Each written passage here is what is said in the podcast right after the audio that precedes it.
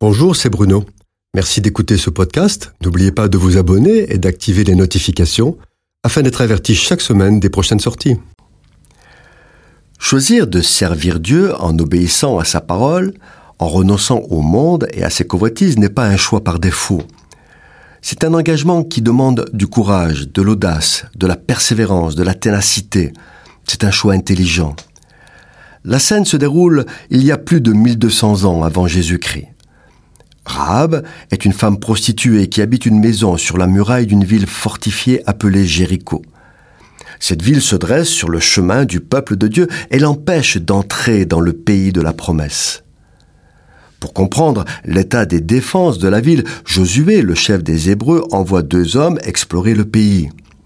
Ils entrent dans la ville de Jéricho, mais le roi de la ville, apprenant la présence d'espions, veut les arrêter.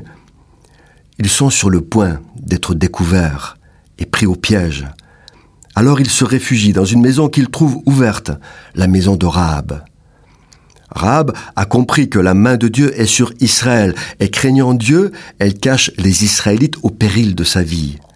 Puis, elle les aide à s'enfuir, et leur fait promettre d'épargner sa vie et celle de sa famille.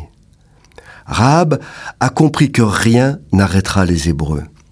Elle choisit le camp de l'Éternel. Rahab est le type même de la femme intelligente qui a le discernement des choses et des événements et qui fait le bon choix quel que soit l'engagement et le risque qu'il impose de prendre. Quelle leçon nous donne Rahab? Une femme du monde, pécheresse, engluée dans une génération méchante et hostile à Dieu et qui par simple bon sens considère les événements, pèse le pour et le contre, fait un choix et s'engage, comprenant que c'est la seule issue possible, elle est déterminée.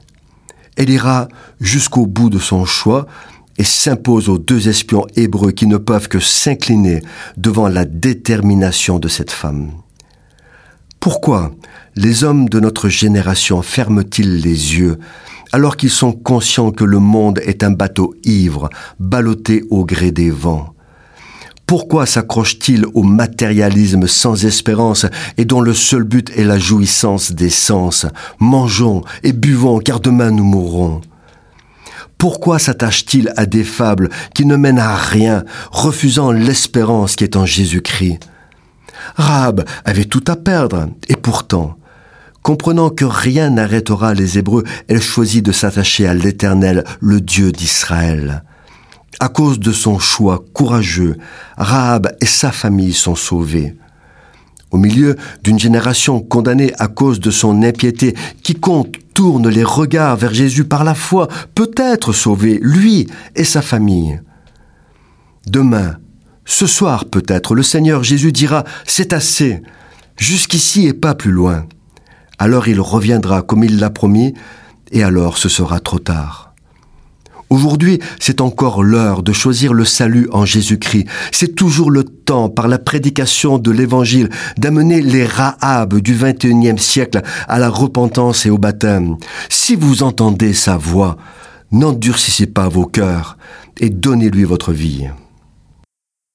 Cette chronique a été produite par Bruno Oldani et Jacques Cudeville.